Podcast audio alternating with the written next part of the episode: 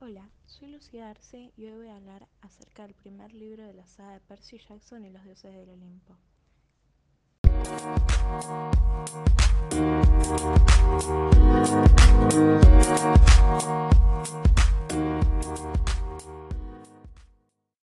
Percy Jackson es un niño de 12 años que sufre TDAH y dislexia.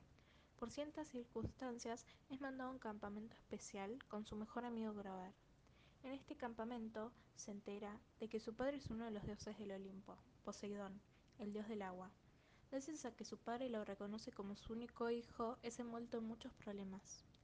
Este debía encontrar el rayo que le fue robado a Zeus para que no se desarrolle en el mundo de los mortales una de las guerras más peligrosas y espeluznantes de la historia. Y así es como Percy, Grover y Annabeth, la hija de Atenea, la diosa de la sabiduría, van en busca del rayo de Zeus. Al llegar al inframundo, descubren que fueron engañados. Para no spoilear más sobre el libro, voy a recomendar esta lectura a todos los que son fan de la aventura, eh, ya que pasan hechos extraordinarios y muy atrapantes. Además, este libro sirve para ir descubriendo de a poco la mitología griega e ir adentrándonos.